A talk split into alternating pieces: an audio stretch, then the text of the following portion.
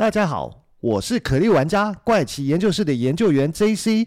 原神启动，首款多平台开放世界原神，点击下方资讯栏了解更多。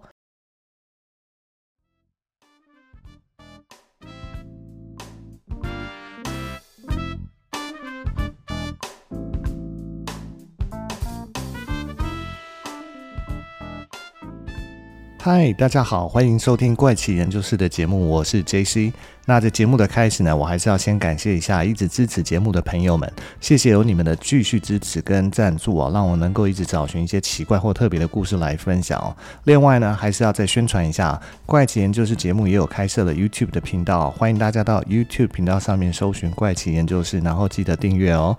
当然，节目还有 Facebook 的粉专跟 Instagram 的账号。如果你还没有追踪的话，也欢迎大家追踪起来。每周都会有一些特别的冷知识啊，在粉砖账号上面跟大家分享。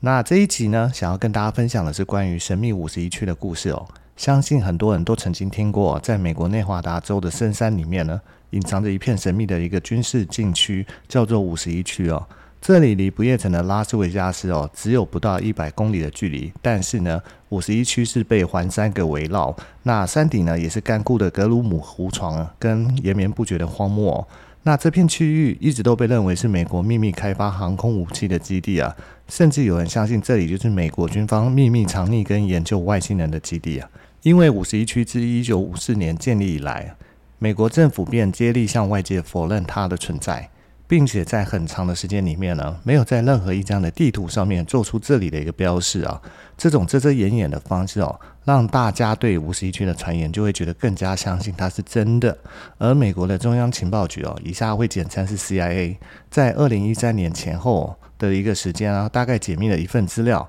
是第一次官方承认五十一区的存在哦。那它是称其是用于飞机测试的一个基地啊。但文件中呢，有相当多的内容被涂黑掉啊，盖在这片区域上面的一个迷雾还是没有被拨开啊，所以我们还是无法一探究竟，到底这里是不是研究外星人的一个秘密基地啊？那么五十一区里面到底有没有外星人的存在呢？或者是这里其实就是外星人在地球的研究工作基地呢？今天我们就是来跟大家一起聊聊这个神秘的五十一区哦。当然，今天的内容没有办法向大家揭开五十一区的全貌，我只能从我收集来的内容来跟大家分享一下。因为今天内容主要是来自一部在网络上流传的影片，这支影片呢，拍摄于二零一三年的三月哦。在这支影片里面呢，其实采访到一位当时已经高龄七十七岁的男子啊，在影片里面并没有称呼他叫什么名字，所以我们就姑且称呼他叫 Alan 好了。那 Alan 就说到呢。他呢，其实是前 CIA 的员工，而且曾经到过五十一区去工作过。Allen 说到呢，他在五十一区曾经目睹外星人跟飞碟，而且当时他之所以有机会进入五十一区工作，接触到外星人等等啊，最主要是因为来自当时的美国总统艾森豪的指示啊。之所以 Alan 决定选择在当时把它全部说出来，是因为他的生命在当时只剩下不到几个月的时间了。所以我们的时间先回到二零一三年的三月五号。当时的他是七十七岁 Allen 他知道说，如果下一次的血液清理疗程无效的话，他可能在肾衰竭之前只剩下几个月的时间可以活了，所以他决定要把他所知道的这些机密讯息哦，全部都公开出来。而在影片里面有另外一位采访者叫做 Richard M. Donut，他问了 Allen 一句意味深长的话，就是说：“你似乎已经明白让人们知道你的经历是有多重要吗？” Alan 他接着就笑着点头啊，说自己从一九五八年呢加入美国陆军的军队生涯开始哦，在那一年呢。他呢被征兵进入了美国陆军哦，同年呢他就被送进了通信培训中心训练了。就在 Alan 进入通讯培训中心的时候呢，当时有五位老师退休哦，所以学校觉得从中心里面挑前五名成绩的学生呢，来接任退休老师的缺额，来继续做训练的工作。而 Alan 在当时呢，他在学校的成绩拿到是第三名来毕业，所以他就顺利的成为培训中心的老师啊。原本他在那个时候决定是先去做一名老师的，可是有一天呢，他的主管突然来问他说：“哎，Alan，你想不想要多赚一点钱呢？” Allen 他听到以后，他就用开玩笑的口吻回复说：“诶，钱是个好东西啊。”于是他的主管就告诉 Allen，可以让 Allen 通过美国最高机密的一个级别啊，叫做 Q 级别的一个保密评估流程哦。所以 Allen 心想说：“诶，这是一件不可思议的事情哦，自己一定要去试一试才行。”所以 Allen 询问他的主管说：“这是一个什么样的工作呢？”一直到这个时候，Allen 的主管才告诉他说：“我除了是你在通信培训中心的主管以外，我还是负责美国东部的 CIA 主管。” Allen 这时候听完，他开玩笑的说：“诶，我可不知道这件事情。”而这位主管也很幽默的回答他说：“其实你也不应该知道啊。”大概在六周之后，Allen 的安全保密级别获准通过，他拿到美国 CIA 的工作卡片，那是一张很像身份证一样的卡片了。他就像使用信用卡一样，他只要在 CIA 的门口刷这张卡片啊，他就可以进入 CIA 的办公室哦。然而那个时候，Allen 他使用的是一个假名进入 CIA 工作，因为他从来不使用他的真名啊。包括我们现在称呼他 Allen，也就是像前面一开始讲到，只是一个化名来称呼他而已。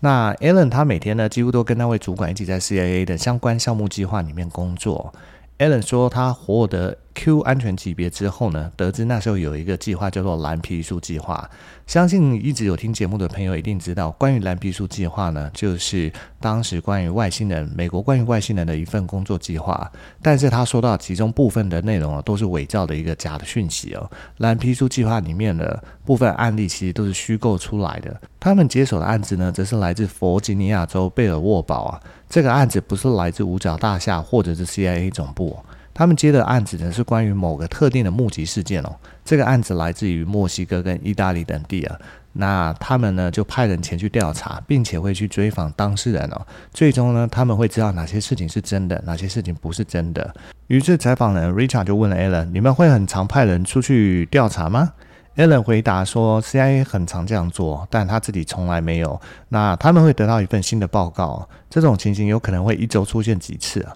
别人说到那个时候，他还是刚从农场出来去参军的年轻人了，所以很多机密的事情啊，在此之前他想都没想过，他什么也不知道。但是当他的主管把他加入到蓝皮书计划相关的项目中参与调查，在那个计划中，除了调查 UFO 以外，还有当时他们发现的一些外星人事件，还有罗斯威尔事件等等。那时候采访 Richard 又问说，在那时，当你第一次接受到这些讯息的时候，你感觉如何？你是第一次知道这些事情吗？Allen 回答说，你知道吗？他倒是觉得有一点过载了，就是有点不堪负荷，因为这些讯息对当时的他而言实在是太过庞大了。Allen 就跟他们说到。当我还没有掌握大量的知识，可以去判断真跟假的时候，我不会选择去完全相信。但是你知道，后来在我明白这些都是真实的事情的时候，Allen 的主管告诉他说：“我理解你的感受，Allen。我们不得不在我们深入这些不可思议的事件中或过程中去累积这些讯息哦，然后你就会看到这类事情是如何被解决的。”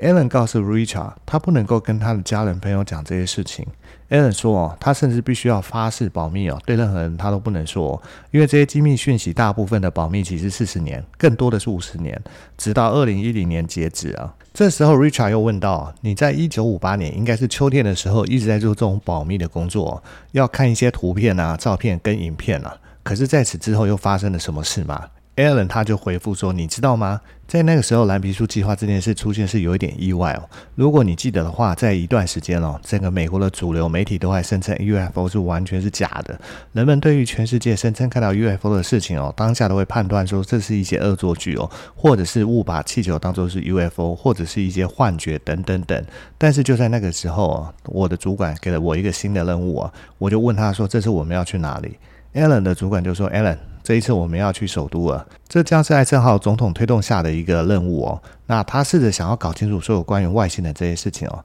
这个原本应该是属于一个叫做 NJ 十二的小组要弄清楚的事情，但 NJ 十二却从来没有向艾森豪总统回报过任何的报告。这边解释一下，所谓 NJ 十二的全名是 Majestic 十二，那它是由十二位科学家、军事领袖、政府官员组成的特别小组哦，是美国总统杜鲁门在一九四七年签署的行政命令下所组建的。这个组织成立的目的是为了调查一九四七年七月的罗斯威尔事件哦。所以，我们再回到 Allen 跟 Richard 的对话上。那 Allen 跟主管一起进入了美国总统的办公室哦，在那边呢，我见到了时任总统的艾森豪还有尼克森。这边再介绍一下，时任总统艾森豪是美国第三十四任总统，而尼克森呢，则是会在之后担任第三十七任的美国总统。他们说到，他们呢，从来没有从 NJ 十二人员跟五十一区那边，还有。一个叫做 S Four 基地的人听到过任何关于外星人的资讯哦，那他们把他们叫过来询问了以后，他们却对政府说，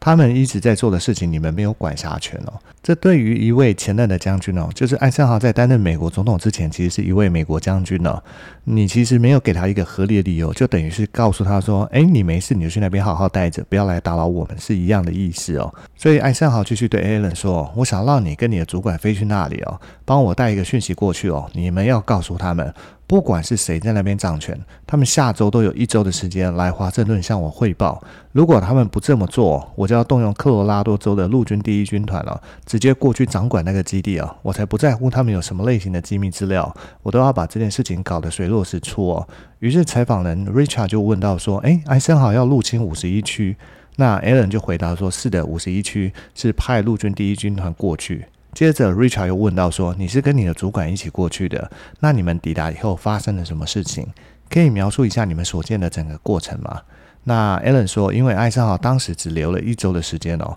就有可能会直接派陆军的第一军团去接管五十一区，所以 Alan 跟他的主管就赶快坐飞机前往五十一区哦。”抵达以后，他们从南部的 S4 基地啊，途经不同的一个仓库啊，这些仓库连在一起的长度大概有二十到二十四公里这么长的一个路程哦。这些仓库里面呢，放着各种形状不同的一个碟形飞船哦。第一个仓库里面放的就是罗斯威尔事件里面的那一台飞碟，但这辆飞碟已经有许多地方损坏了。在这边对罗斯威尔事件有兴趣了解的话，可以回到我的第五十一集关于莱瑟塔档案的第三集，在那集中有提到关于罗斯威尔的飞碟事件了。如果说你没有时间去听完莱瑟塔第三集的朋友们，我这边很快的描述一下罗斯威尔事件哦，那就是发生在一九四七年美国新墨西哥州的罗斯威尔市郊区啊。巴那边发生了不明飞行物的坠毁事件，坠毁现场的四五公里远哦，都有金属碎片的散布哦，而且仅隔几天的时间就连续发生两起不明飞行物的一个坠毁事件。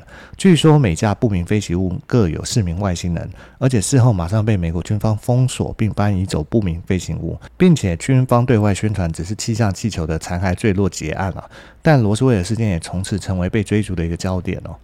我们再回到 Alan 路过 S4 基地的故事上哦，Alan 他接着就说，罗斯威尔的飞碟真的很奇怪，因为他们看起来呢，很像是大型的铝箔材质的物体而已。我甚至呢，在旁边可以用我的双手就可以把它摇晃起来，感觉它全部的重量啊，大概只有六十八到一百三十六公斤之间的一个范围这样的重量而已。Richard 听了呢，就继续询问说，你能判别出这艘飞船的能量来源吗？Alan 就回答说：“这比较像是某种反重力的东西哦。事实上呢，我在后来拿到一张三乘五英寸的卡片中哦，上面哦写着关于产生重力的数学编码。我推测这个外星人是存在不同类别的哦。” ”Rita 就问说：“你是怎么知道的？”Alan 接着回答说：“后来在 S4 基地啊，我们看了当初验尸的一个影片。那后基地的上校就对我说：‘诶，接着你们会看到的是我们正在访问的一位外星灰人。’ Richard 这时候打断 Alan 的说话说：“就停在这里，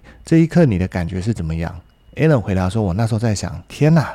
我们还不知道马上就要看到这个总是在电影里面才看到的一些外星人这样的一个物体了。”Richard 这时候就说：“在这一刻，你心跳有加速的感觉吗？”Alan 回答说：“是的。”Alan 继续又说：“那时候我的主管可以进入，并与他们参与一部分的访谈。”那 Richard 又问到说：“这个外星灰人长什么样子？你可以描述一下吗？”Alan 回答：“这个外星灰人长得有点像东方人的样子。”Richard 继续问道：“我就是感觉奇怪，如果他们看起来几乎就是人类的长相，那么看上去不像人类的地方到底是什么样子呢？”Alan 回答：“哦，他看上去不像人类，是因为肤色，还有基本上要看它的形态跟大小。” Richard 接着就问说：“举例，他的头部跟人类比有多大？”Alan 回答说：“头部比人类还要更大。其中一些外星人的鼻子非常的小，他们的耳朵就像一个洞一样，还有嘴巴很小。”这时候 Richard 问道：“他们为什么把你带去这里看一个外星人？这有什么意义吗？”Alan 回答：“为了就是要让他们回去可以告诉总统说，是的，没错，他们在那里呢。实际上已经有一个外星人在 S4 基地啊，所以当时艾森豪总统并不知道 S4 基地里面有一个外星人。”在此之后呢，我们离开了 S4 基地，回到了五十一区哦。他们带我进入了主建筑物的内部哦，在那里我们看到了一架 U2 侦察机哦。在此之前，我的主管都不知道 U2 侦察机的存在哦。除此之外呢，我们还看到 SR-71 黑鸟侦察机的模型哦，但那并不是现在的黑鸟式侦察机哦，那是一个更早期的版本啊。然后我们乘坐五十一区的通勤飞机哦，回到了空军基地啊。那接着，我们再搭乘艾森豪总统的洛克希德飞机，直接回到了华盛顿了。接着就是我跟主管要准备见总统进行汇报。Richard 问道：“你能详细描述一下那时的情况吗？”Alan 就回答说：“我们和他是在二楼的老战略情报局的仓库见面的哦。艾森豪跟尼克森都在那里，连胡佛也在那里。这边如前面提到，尼克森未来也会担任美国总统，而胡佛呢，则是美国的第三十一任总统，他是早于艾森豪三任的一个总统。他们呢就问我怎么样，我就告诉他们。” S4 基地里面的确有活着的外星人，还有关于外星人的全部情况，还有类似黑色工程之类的事情哦。我到现在也无法忘记当时他们听到这些消息震惊的一个表情哦。我第一次感觉到艾森豪显得是那么的担心哦。Alan 对 Richard 说：“你知道吗？他好像很担心哦。” Richard 就问他说：“那？”他是为什么担心呢？难道是他不知道有外星人这件事吗？那 Alan 回答说，其实他知道有外星人，只是他是惊讶于这些黑色工程哦。因为艾森豪曾经告诉 Alan，一定要对这些事情完全的保密啊，不能够谈论这些哦。那这个时候呢，影片他播放的是一段艾森豪总统在卸任前呢，最后一次的部分电视演讲的内容，内容是有关于军事工业的联合体啊。在画面中的艾森豪说道，除此之外。有三百五十万的男女直接参与到国防建设哦，我们每年仅仅只是花在军事安全上的花费哦，就超过了所有美国公司的净收入啊。这种庞大的军事机构跟大型武器工业的结合体哦，在美国的经验中是全新的，所有的城市啊、州议会啊、联邦政府的办公室都感受到了经济、政治，甚至是精神上的影响哦。我们认知到了这一发展的迫切需要，但是我们不能不去弄清楚它沉重的影响。我们的辛劳资源跟生计都牵涉在其中，连我们的社会结构也是如此哦。在政府的会议中，无论是有意还是无意的，我们必须防止军事工业联合体以不正当影响的方式去收购啊，因为这些错误的权利哦，将会导致灾难增加的可能性哦，并且将会持续存在下去。那我们绝不能让这种联合的力量，就是所谓的军事工业联合体，危及我们的自由与民主进程哦。到此呢，艾森豪的电视部分演讲内容结束哦。画面又回到 Richard 访问 Alan 这里哦，这时候 Richard 正对着 Alan 问说：“这是你的真实姓名吗？”我的意思是你从小到大所使用的名字是跟你在 CIA 所使用的名字不同吗？Alan 回答：“是的，我从来没有在 CIA 使用过我的真名。”而 Richard 反问说：“那事到如今，你要公开这些资讯哦，而这些依旧是敏感的资讯哦。尽管之前你说有些资讯的保密期限已经过了长达五十年的时间了，但是你还是会有所担心，对吗？” Alan 回答说：“因为琳达的电话被窃听了。这边指的琳达呢，就是之前在第四十六到四十八集连续三集的南极节目里面的记者琳达哦。然后他们通过电信公司找到我的电话号码，那再从我的电话号码找到我之类的事情。” Richard 问说。那当时他们对你做了什么？Alan 回答说：“那时候我正在去买食材的杂货店的时候，有两位穿黑色西装的人从一台黑色的林肯汽车下来，并过来找我，然后告诉我说，叫我最好不要公布任何事情，或者对琳达说任何更多有关的资讯哦。所以在那个时候我照做，你知道吗？我的确停止公布了资讯了。那 Richard 说：那就足以威胁到你了吗？Alan 回答说：是的。” Alan 说呢，我宁愿隐姓埋名哦，也没有在任何时间中露过脸。这时候，Richard 伸出手跟 Alan 握手的同时，也说了：“是吗？那这次感谢你这样做。” Alan 接着说：“我猜是因为这是一个好主意哦，因为我觉得我讲了这些以后，我感觉好多了，我感觉好像是如释重负的感觉，因为我掌握了大量的机密资讯哦。”结果访谈就到此结束，感觉上 Alan 还有一些话会继续说，只是采访影片哦，就突然被结束在这边了。那么，也许五十一区哦，正是如 Alan 所说的那样，不但有飞碟跟外星人，甚至可能有跟外星人合作的军事科技计划正在进行中哦。不管怎么样，也许未来总有一天，我们也会知道这些事情到底是怎么一回事啊。那这集的节目时间也差不多了，那我们就先到这边了，我们下集再聊喽，拜拜。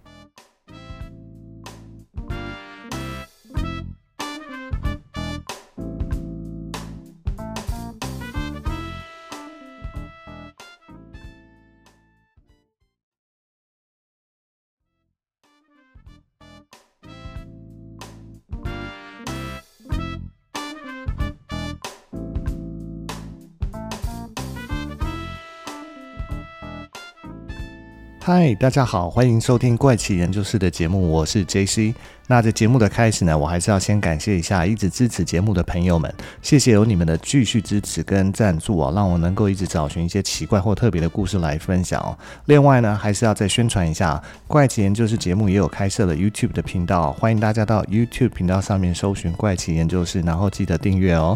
当然，节目还有 Facebook 的粉砖跟 Instagram 的账号。如果你还没有追踪的话，也欢迎大家追踪起来。每周都会有一些特别的冷知识啊，在粉砖账号上面跟大家分享。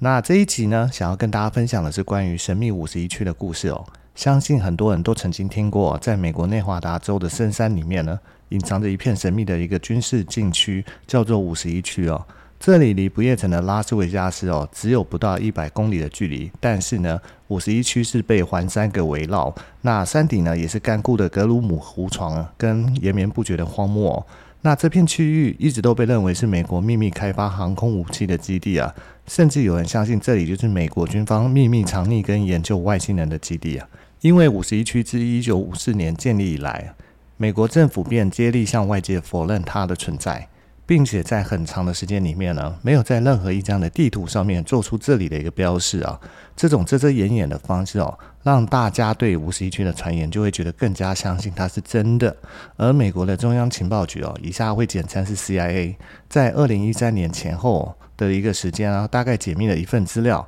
是第一次官方承认五十一区的存在哦。那它是称其是用于飞机测试的一个基地啊。但文件中能有相当多的内容被涂黑掉啊，盖在这片区域上面的一个迷雾还是没有被拨开啊，所以我们还是无法一探究竟，到底这里是不是研究外星人的一个秘密基地啊？那么五十一区里面到底有没有外星人的存在呢？或者是这里其实就是外星人在地球的研究工作基地呢？今天我们就是来跟大家一起聊聊这个神秘的五十一区哦。当然，今天的内容没有办法向大家揭开五十一区的全貌，我只能从我收集来的内容来跟大家分享一下。因为今天内容主要是来自一部在网络上流传的影片，这支影片呢，拍摄于二零一三年的三月哦。在这支影片里面呢，其实采访到一位当时已经高龄七十七岁的男子啊，在影片里面并没有称呼他叫什么名字，所以我们就姑且称呼他叫 Alan 好了。那 Alan 就说到呢。他呢，其实是前 CIA 的员工，而且曾经到过五十一区去工作过。Alan 说到呢，他在五十一区曾经目睹外星人跟飞碟，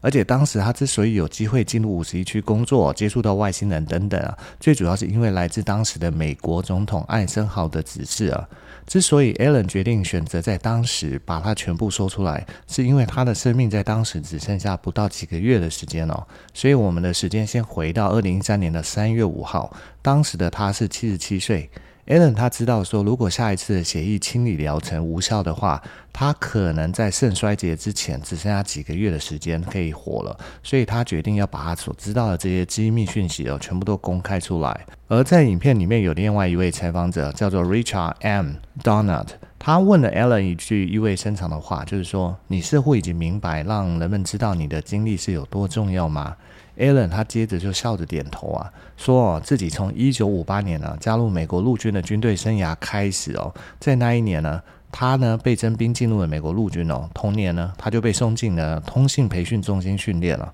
就在 Alan 进入通讯培训中心的时候呢，当时有五位老师退休哦，所以学校觉得从中心里面挑前五名成绩的学生呢来接任退休老师的缺额，来继续做训练的工作。而 Alan 在当时呢，他在学校的成绩拿到是第三名来毕业，所以他就顺利的成为培训中心的老师啊。原本他在那个时候决定是先去做一名老师的，可是有一天呢，他的主管突然来问他说：“哎，Alan，你想不想要多赚一点钱呢 Allen 他听到以后，他就用开玩笑的口吻回复说：“哎，钱是个好东西啊。”于是他的主管就告诉 Allen，可以让 Allen 通过美国最高机密的一个级别啊，叫做 Q 级别的一个保密评估流程哦。所以 Allen 心想说：“哎，这是一件不可思议的事情哦，自己一定要去试一试才行。”所以 Allen 询问他的主管说：“这是一个什么样的工作呢？”一直到这个时候，Allen 的主管才告诉他说：“我除了是你在通信培训中心的主管以外，我还是负责美国东部的 CIA 主管。Allen 这时候听完，他开玩笑的说：“诶，我可不知道这件事情。”而这位主管也很幽默的回答他说：“其实你也不应该知道啊。”大概在六周之后，Allen 的安全保密级别获准通过，他拿到美国 CIA 的工作卡片，那是一张很像身份证一样的卡片了。他就像使用信用卡一样，他只要在 CIA 的门口刷这张卡片啊，他就可以进入 CIA 的办公室哦。然而那个时候，Alan 他使用的是一个假名进入 CIA 工作，因为他从来不使用他的真名啊。包括我们现在称呼他 Alan，也就是像前面一开始讲到，只是一个化名来称呼他而已。那 Alan 他每天呢，几乎都跟那位主管一起在 CIA 的相关项目计划里面工作。Alan 说，他获得 Q 安全级别之后呢，得知那时候有一个计划叫做蓝皮书计划。相信一直有听节目的朋友一定知道，关于蓝皮书计划呢，就是当时关于外星人，美国关于外星人的一份工作计划。但是他说到其中部分的内容啊，都是伪造的一个假的讯息哦。蓝皮书计划里面的部分案例其实都是虚构出来的。他们接手的案子呢，则是来自弗吉尼亚州贝尔沃堡啊。这个案子不是来自五角大厦或者是 CIA 总部，他们接的案子呢是关于某个特定的目击事件哦。这个案子来自于墨西哥跟意大利等地啊，那他们呢就派人前去调查，并且会去追访当事人哦。最终呢，他们会知道哪些事情是真的，哪些事情不是真的。于是采访人 Richard 就问了 Alan：“ 你们会很常派人出去调查吗？” Alan 回答说：“CIA 很常这样做，但他自己从来没有。那他们会得到一份新的报告，这种情形有可能会一周出现几次啊。” Alan 说到那个时候，他还是刚从农场出来去参军的年轻人，所以很多机密的事情啊，在此之前他想都没想过，他什么也不知道。但是当他的主管把他加入到蓝皮书计划相关的项目中参与调查，在那个计划中，除了调查 UFO 以外，还有当时他们发现的一些外星人事件，还有罗斯威尔事件等等。那时候采访的 Richard 又问说，在那时，当你第一次接受到这些讯息的时候，你感觉如何？你是第一次知道这些事情吗？Alan 回答说：“你知道吗？他倒是觉得有一点过载了，就是有点不堪负荷，因为这些讯息对当时的他而言实在是太过庞大了。”Alan 就跟他们说到：“当我还没有掌握大量的知识可以去判断真跟假的时候，我不会选择去完全相信。但是你知道，后来在我明白这些都是真实的事情的时候，Alan 的主管告诉他说：‘我理解你的感受，Alan。’”我们不得不在我们深入这些不可思议的事件中或过程中去累积这些讯息哦，然后你就会看到这类事情是如何被解决的。Alan 告诉 Richard，他不能够跟他的家人朋友讲这些事情。Alan 说哦，他甚至必须要发誓保密哦，对任何人他都不能说，因为这些机密讯息大部分的保密期是四十年，更多的是五十年，直到二零一零年截止啊。这时候，Richard 又问道：“你在一九五八年，应该是秋天的时候，一直在做这种保密的工作，要看一些图片啊、照片跟影片啊。可是，在此之后又发生了什么事吗？” Alan 他就回复说：“你知道吗？在那个时候，蓝皮书计划这件事出现是有一点意外哦。如果你记得的话，在一段时间哦，整个美国的主流媒体都还声称 UFO 是完全是假的。人们对于全世界声称看到 UFO 的事情哦，当下都会判断说这是一些恶作剧哦，或者是误把气球当作是 UFO，或者是一些幻觉等等等。但是就在那个时候哦，我的主管给了我一个新的任务啊，我就问他说：‘这次我们要去哪里？’Alan 的主管就说：‘Alan。’这一次我们要去首都了，这将是艾森豪总统推动下的一个任务哦。那他试着想要搞清楚所有关于外星的这些事情哦。这个原本应该是属于一个叫做 NJ 十二的小组要弄清楚的事情，但 NJ 十二却从来没有向艾森豪总统回报过任何的报告。这边解释一下，所谓 NJ 十二的全名是 Majestic 十二，那它是由十二位科学家、军事领袖、政府官员组成的特别小组哦，是美国总统杜鲁门在一九四七年签署的行政命令下所组建的。这个组织成立的目的是为了调查一九四七年七月的罗斯威尔事件哦。所以，我们再回到 Alan 跟 Richard 的对话上。那 Alan 跟主管一起进入了美国总统的办公室哦，在那边呢，我见到了时任总统的艾森豪还有尼克森。这边介介绍一下，时任总统艾森豪是美国第三十四任总统，而尼克森呢，则是会在之后担任第三十七任的美国总统。他们说到，他们呢，从来没有从 NJ 十二人员跟五十一区那边，还有一个叫做 S Four 基地的人听到过任何关于外星人的资讯哦。那他们把他们叫过来询问了以后，他们却对政府说，他们一直在做的事情，你们没有管辖权哦。这对于一位前任的将军哦，就是艾森豪在担任美国总统之前，其实是一位美国将军哦。你其实没有给他一个合理的理由，就等于是告诉他说：“哎，你没事，你就去那边好好待着，不要来打扰我们。”是一样的意思哦。所以艾森豪继续对 Alan 说：“我想让你跟你的主管飞去那里哦，帮我带一个讯息过去哦。你们要告诉他们，不管是谁在那边掌权，他们下周都有一周的时间来华盛顿向我汇报。如果他们不这么做，我就要动用科罗拉多州的陆军第一军团了，直接过去掌管那个基地啊！我才不在乎他们有什么类型的机密资料，我都要把这件事情搞得水落石出哦。于是采访人 Richard 就问到说：“诶，艾森豪要入侵五十一区？”那 Alan 就回答说：“是的，五十一区是派陆军第一军团过去。”接着，Richard 又问到说：“你是跟你的主管一起过去的？那你们抵达以后发生了什么事情？可以描述一下你们所见的整个过程吗？”那 Alan 说：“因为艾森豪当时只留了一周的时间哦，就有可能会直接派陆军的第一军团去接管五十一区，所以 Alan 跟他的主管就赶快坐飞机前往五十一区哦。”抵达以后，他们从南部的 S4 基地啊，途经不同的一个仓库啊，这些仓库连在一起的长度大概有二十到二十四公里这么长的一个路程哦。这些仓库里面呢，放着各种形状不同的一个谍型飞船哦。第一个仓库里面放的就是罗斯威尔事件里面的那一台飞碟，但这辆飞碟已经有许多地方损坏了。在这边对罗斯威尔事件有兴趣了解的话，可以回到我的第五十一集关于莱瑟塔档案的第三集，在那集中有提到关于罗斯威尔的飞碟事件了。如果说你没有时间去听完莱瑟塔第三集的朋友们，我这边很快的描述一下罗斯威尔事件哦，那就是发生在一九四七年美国新墨西哥州的罗斯威尔市郊区啊。巴那边发生了不明飞行物的坠毁事件，坠毁现场的四五公里远哦，都有金属碎片的散布哦，而且仅隔几天的时间就连续发生两起不明飞行物的一个坠毁事件。据说每架不明飞行物各有四名外星人，而且事后马上被美国军方封锁并搬移走不明飞行物，并且军方对外宣传只是气象气球的残骸坠落结案了。但罗斯威尔事件也从此成为被追逐的一个焦点哦。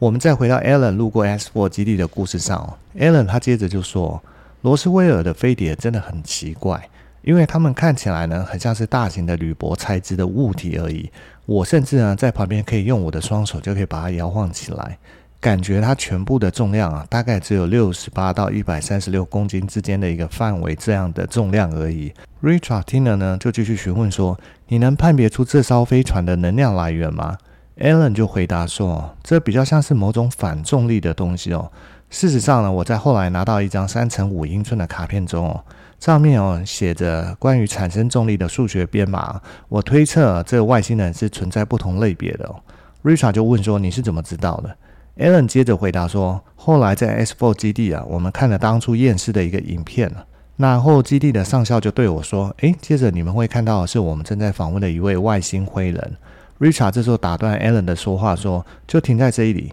这一刻你的感觉是怎么样？”Alan 回答说：“我那时候在想，天哪，我们还不知道马上就要看到这个总是在电影里面才看到的一些外星人这样的一个物体了。”Richard 这时候就说：“在这一刻，你心跳有加速的感觉吗？”Alan 回答说：“是的。”Alan 继续又说：“那时候我的主管可以进入，并与他们参与一部分的访谈。”那 Richard 又问到说：“这个外星灰人长什么样子？你可以描述一下吗？”Alan 回答：“这个外星灰人长得有点像东方人的样子。”Richard 继续问道：“我就是感觉奇怪，如果他们看起来几乎就是人类的长相，那么看上去不像人类的地方到底是什么样子呢？”Alan 回答：“哦，他看上去不像人类，是因为肤色，还有基本上要看它的形态跟大小。” Richard 接着就问说：“举例，他的头部跟人类比有多大？”Alan 回答说：“头部比人类还要更大。其中一些外星人的鼻子非常的小，他们的耳朵就像一个洞一样，还有嘴巴很小。”这时候 Richard 问道：“他们为什么把你带去这里看一个外星人？这有什么意义吗？”Alan 回答：“为的就是要让他们回去可以告诉总统说，是的，没错，他们在那里呢。实际上已经有一个外星人在 S4 基地啊，所以当时艾森豪总统并不知道 S4 基地里面有一个外星人。”在此之后呢，我们离开了 S4 基地，回到了五十一区哦。他们带我进入了主建筑物的内部哦，在那里我们看到了一架 U2 侦察机哦。在此之前，我的主管都不知道 U2 侦察机的存在哦。除此之外呢，我们还看到 SR-71 黑鸟侦察机的模型哦，但那并不是现在的黑鸟式侦察机哦，那是一个更早期的版本啊。然后我们乘坐五十一区的通勤飞机哦，回到了空军基地啊。那接着，我们再搭乘艾森豪总统的洛克希德飞机，直接回到了华盛顿了。接着就是我跟主管要准备见总统进行汇报。Richard 问道：“你能详细描述一下那时的情况吗？”Alan 就回答说：“我们和他是在二楼的老战略情报局的仓库见面的。艾森豪跟尼克森都在那里，连胡佛也在那里。这边如前面提到，尼克森未来也会担任美国总统，而胡佛呢，则是美国的第三十一任总统，他是早于艾森豪三任的一个总统。他们呢就问我怎么样，我就告诉他们，S4 基地里面的确有活着的外星人，还有关于外星人的全部情况，还有类似黑色工程之类的事情哦。我到现在也无法忘记当时他们听到这些消息震惊的一个表情哦。我第一次感觉到艾森豪显得是那么的担心哦。Alan 对 Richard 说：“你知道吗？他好像很担心哦。” Richard 就问他说：“那？”他是为什么担心呢？难道是他不知道有外星人这件事吗？那 Alan 回答说，其实他知道有外星人，只是他是惊讶于这些黑色工程哦。因为艾森豪曾经告诉 Alan，一定要对这些事情完全的保密啊，不能够谈论这些哦。那这个时候呢，影片他播放的是一段艾森豪总统在卸任前呢，最后一次的部分电视演讲的内容，内容是有关于军事工业的联合体啊。在画面中的艾森豪说道，除此之外。有三百五十万的男女直接参与到国防建设哦，我们每年仅仅只是花在军事安全上的花费哦，就超过了所有美国公司的净收入啊！这种庞大的军事机构跟大型武器工业的结合体哦，在美国的经验中是全新的，所有的城市啊、州议会啊、联邦政府的办公室都感受到了经济、政治，甚至是精神上的影响哦。我们认知到了这一发展的迫切需要，但是我们不能不去弄清楚它沉重的影响。我们的辛劳资源跟生计都牵涉在其中，连我们的社会结构也是如此哦。在政府的会议中，无论是有意还是无意的，我们必须防止军事工业联合体以不正当影响的方式去收购哦，因为这些错误的权利哦，将会导致灾难增加的可能性哦，并且将会持续存在下去。那我们绝不能让这种联合的力量，就是所谓的军事工业联合体，危及我们的自由与民主进程哦。到此呢，艾森豪的电视部分演讲内容结束哦。画面又回到 Richard 访问 Alan 这里哦，这时候 Richard 正对着 Alan 问说：“这是你的真实姓名吗？”我的意思是你从小到大所使用的名字是跟你在 CIA 所使用的名字不同吗？Alan 回答：“是的，我从来没有在 CIA 使用过我的真名。”而 Richard 反问说：“那事到如今，你要公开这些资讯哦，而这些依旧是敏感的资讯哦。尽管之前你说有些资讯的保密期限已经过了长达五十年的时间了，但是你还是会有所担心，对吗？” Alan 回答说：“因为琳达的电话被窃听了。这边指的琳达呢，就是之前在第四十六到四十八集连续三集的南极节目里面的记者琳达哦。然后他们通过电信公司找到我的电话号码，那再从我的电话号码找到我之类的事情。” Richard 问说。那当时他们对你做了什么？Alan 回答说：“那时候我正在去买食材的杂货店的时候，有两位穿黑色西装的人从一台黑色的林肯汽车下来，并过来找我，然后告诉我说，叫我最好不要公布任何事情，或者对琳达说任何更多有关的资讯哦。所以在那个时候我照做，你知道吗？我的确停止公布了资讯了。那 Richard 说：那就足以威胁到你了吗？Alan 回答说：是的。” Alan 说呢，我宁愿隐姓埋名哦，也没有在任何时间中露过脸。这时候，Richard 伸出手跟 Alan 握手的同时，也说了：“是吗？那这次感谢你这样做。” Alan 接着说：“我猜是因为这是一个好主意哦，因为我觉得我讲了这些以后，我感觉好多了，我感觉好像是如释重负的感觉，因为我掌握了大量的机密资讯哦。”结果访谈就到此结束，感觉上 Alan 还有一些话会继续说，只是采访影片哦，就突然被结束在这边了。那么，也许五十一区哦，正是如 Alan 所说的那样哦，不但有飞碟跟外星人，甚至可能有跟外星人合作的军事科技计划正在进行中哦。不管怎么样，也许未来总有一天，我们也会知道这些事情到底是怎么一回事啊。那这集的节目时间也差不多了，那我们就先到这边了，我们下集再聊喽，拜拜。